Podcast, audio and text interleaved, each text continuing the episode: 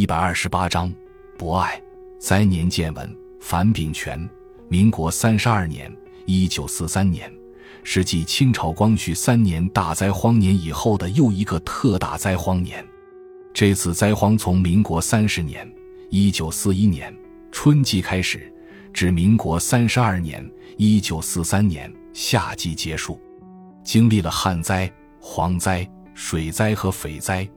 整整两个年头，秋麦未收，使博爱人民遭受沉重灾难，饿死百姓不计其数，真是饿殍载道，遍地尸骨。民国三十年，博爱遭了旱灾，禾苗枯萎，颗粒未收，农民都盼望着秋季有个好收成，谁知秋禾到了土应挂穗的时候，忽然来了蝗虫，遭了蝗灾。蝗虫，当地人称它为老飞头、大蚂蚱。它比一般蚂蚱体格大，身体有五至六厘米，体围像手指那么粗，成群结队，长途飞行危害极大。当年秋天到我县时，远看好像一大片乌云腾空而来，到了近前却是遮天蔽日，使人看不到天空。唰的一声落在清化火车站的列车上。将四五十节的客车车厢覆盖得严严实实，看不到车厢的本色。落在禾田里，几十亩玉米田一下子被吃得光秃秃的，只剩下玉米杆。起初，人们根据传统观念，认为蝗虫是神虫，所以在田里大把烧香、磕头祷告，祈求保佑禾苗。谁知蝗虫越来越多，越吃越凶。人们见祈求无效，便起来扑打。无奈蝗虫太多，扑打也无济于事。万亩秋禾很快被吃个精光。次年，民国三十一年春天，麦苗长势很好，麦子到了灌浆期，突然蝗虫又来了。这次蝗虫来得更凶，飞在空中遮天蔽日，一望无际，落下来覆山盖地。遍地都是，天上飞地下落，从树干到树梢，从墙壁至屋顶，密密麻麻落满了蝗虫。方圆五里的清化城无处没有蝗虫，人们走在路上撞头磕脸，蝗虫直往身上扑，吓得鸭飞却散鸡躲狗藏。这些蝗虫落在麦株上，不吃叶不吃茎，专咬麦帛。使亿万株嫩绿的麦穗顷刻落满了田野，失望的农民仰天嚎哭。当年秋天阴雨连绵，整整下了四十天，山洪爆发，清化城的西门、东门、北门都进了水。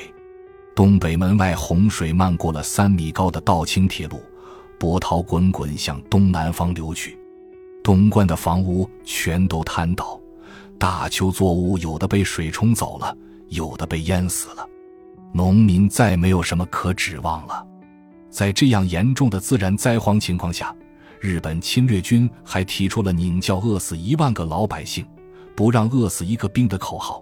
于是驻地的皇协军、警备队数千人马纷纷进入农村，到了老百姓家里吃熟的拿生的，明着要粮款，暗里抢财物。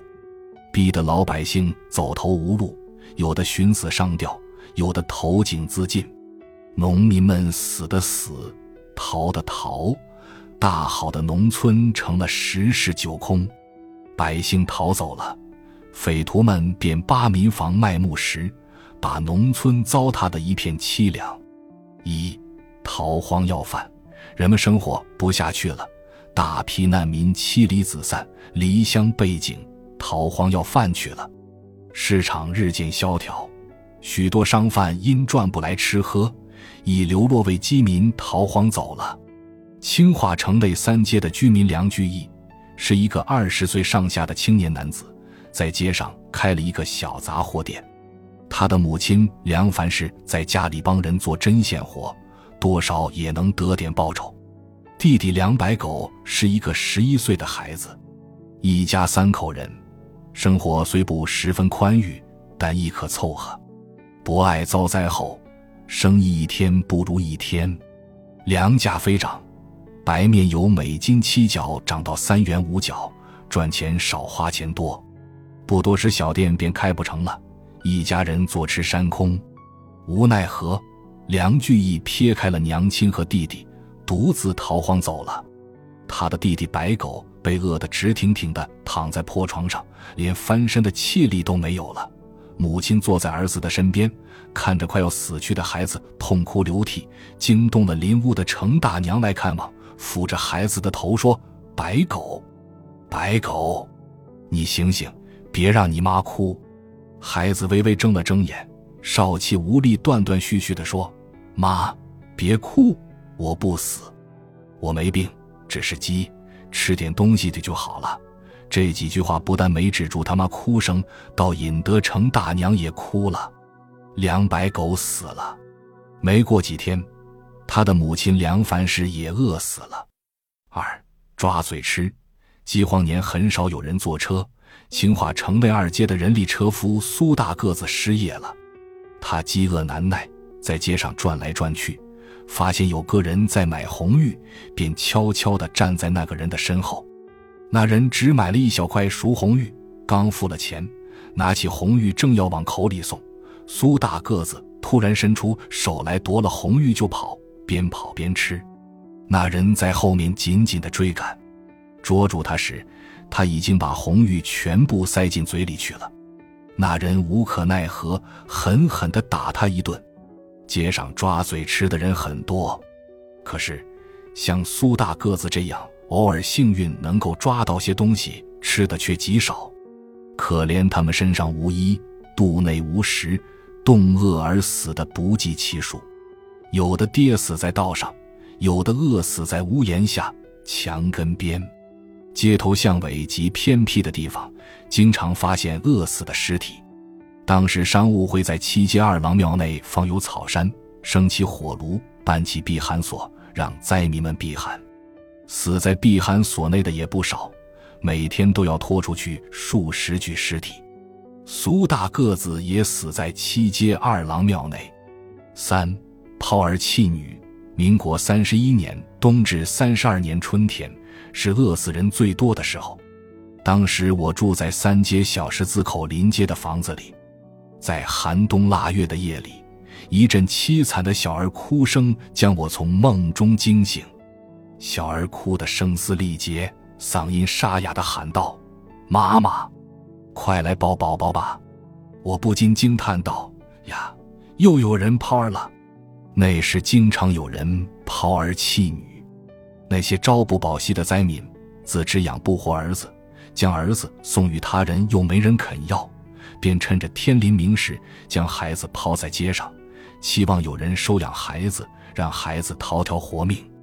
若在白天抛儿，怕被人发现，自己走不脱。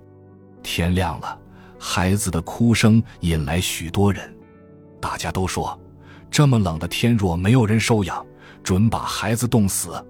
可是谁也不敢将孩子抱走，怕抱起来难以抚养。这时恰好水烟公司的经理吴代臣从这里经过，大家便求他救救这孩子。吴经理只好写了个条子，差人将孩子送进了孤儿院。孤儿院设在城内七街的三灵侯庙内，是商务会负责向城内各大商号募捐开办的慈善单位。起初是发现孤儿就收。后来见孤儿多了，院内收容不下，只好改做没有头面的人介绍，院内不再接受。进了孤儿院的孤儿也是死亡的多，存活的少，经常往外扔死孩子。一九四五年八路军解放清华时，孤儿院内还有三十多个孤儿。博爱县抗日政府派郎主任接管了孤儿院。一九四六年国民党进攻博爱县时。孤儿院也转移到山上去了。四，草根树皮皆为食物。我的舅舅陶占元家住南关村务农，农闲时到粉房去帮工当粉匠。他三十岁，身体健康，走起路挺有精神。民国三十二年春天，他到我家来，却拄着一根棍子，一步一拖的走着，一点精神也没有了。母亲见他饿成这般模样，不禁伤心落泪，问道：“一冬天没见你的面，不知你是怎么过活的？”舅舅叹了口气道：“难啊，农业一遭灾，农家没粮食，手中又没钱，粉房也停业了，帮工的人有力无人顾，少吃没喝，饥饿难忍，只好吃草根，吃树皮。饥民们你也挖我也刮，互相争夺，树皮草根也成了难得的食物了。有的地方人们把燕屎、观音土都吃了。”为了填肚子，那些不是人吃的东西，人都吃了。他卷起裤管说：“看，这是吃草根树皮的结果。”他瘦得像根枯柴，小腿和双足却肿得挺粗。这是灾荒年特有的病症——浮肿病。他接着说：“春节时本想来拜年，可是想到都是少吃没穿的，见了面心里都不好受。”所以没来。今天我成了这般模样，死在旦夕了。咱姐弟们见过一面，以后还不知能不能再见面。爸爸苦着脸，一直没说话。听舅舅说的如此伤心，不由抹着眼泪说：“老天要收这一方人，谁也没办法。苦苦的熬吧，熬一天算一天。谁能熬过这个春天，就是活神仙。”集市上那些精装杂货，绸缎布匹、油盐酱醋都成了冷货，终日里冷冷清清，盼不到一个顾客。那些投机商人从上海运来的炸过油的豆饼卖两元二角一斤，干区区菜卖五角一斤。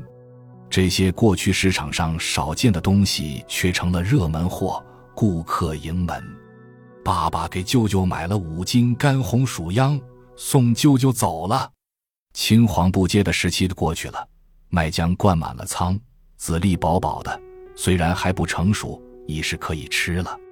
舅舅给我家送了些碾转来，高兴地说：“好了，有救了，有了这东西就不会再饿死人了。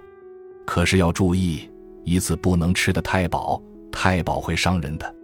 有的人长时间没有吃饱饭。”猛然见到了粮食，便高兴的痛痛快快吃个够，吃的多了一喝水，麦子膨胀起来，却把人撑死了。麦子熟了，饥民得救了。可怜有许多饥民和亲手种麦的人，却没能看到这丰收了的成果。原载于《博爱文史资料》第八集，一九九三年。感谢您的收听，本集已经播讲完毕。喜欢请订阅专辑，关注主播主页，更多精彩内容等着你。